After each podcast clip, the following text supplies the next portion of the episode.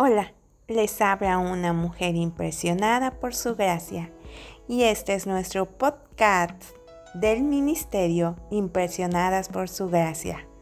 Estás escuchando Mujeres de la Biblia, un estudio devocional sobre las mujeres en las Escrituras.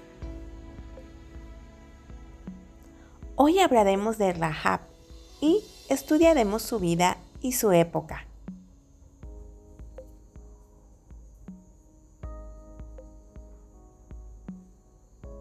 Los mudos de la ciudad. Es probable que en la actualidad Jericó sea conocida por sus enormes mudos, mudos que cayeron a causa de la fe del pueblo de Israel. Hebreos 11:30. El mudo que rodeaba una ciudad constituía su principal distintivo.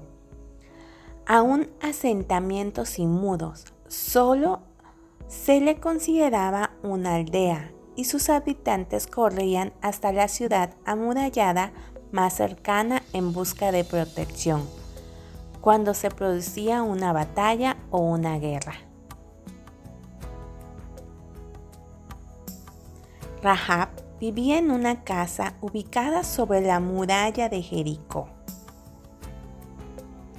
Es probable que tuviera una vista no solo de la ciudad, sino también del área que quedaba más allá de los muros de protección.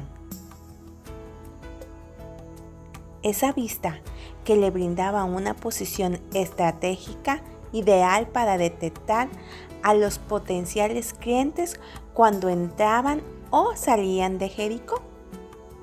Le debe haber resultado ventajoso para su negocio de ejercicio de la prostitución. Casas, negocios, torres de observación, puestos para trincherar, arqueros, todas esas cosas podían construirse sobre las murallas o dentro de ellas, dado que contaban con un ancho de entre 6 y 9 metros.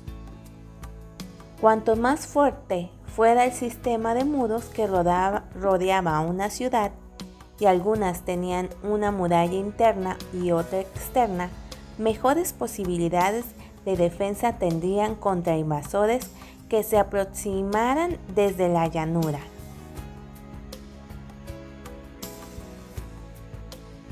La mayoría de las murallas de las ciudades importantes se construían de enormes piedras y mezcla.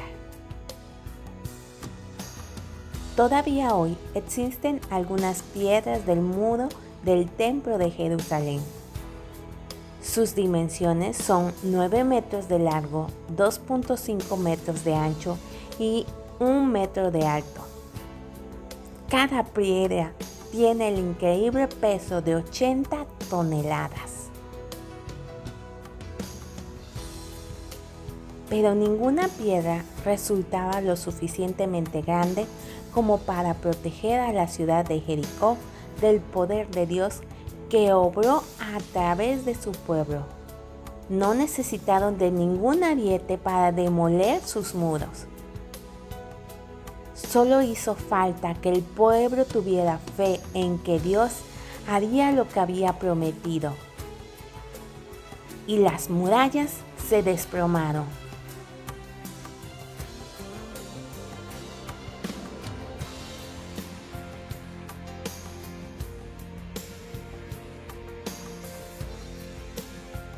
Nuestra oración es que el Dios de nuestro Señor Jesucristo, el Padre glorioso, te dé el espíritu de sabiduría y de revelación, para que lo conozcas mejor y que asimismo sean iluminados los ojos de tu corazón para que sepas a qué esperanza Él te ha llamado.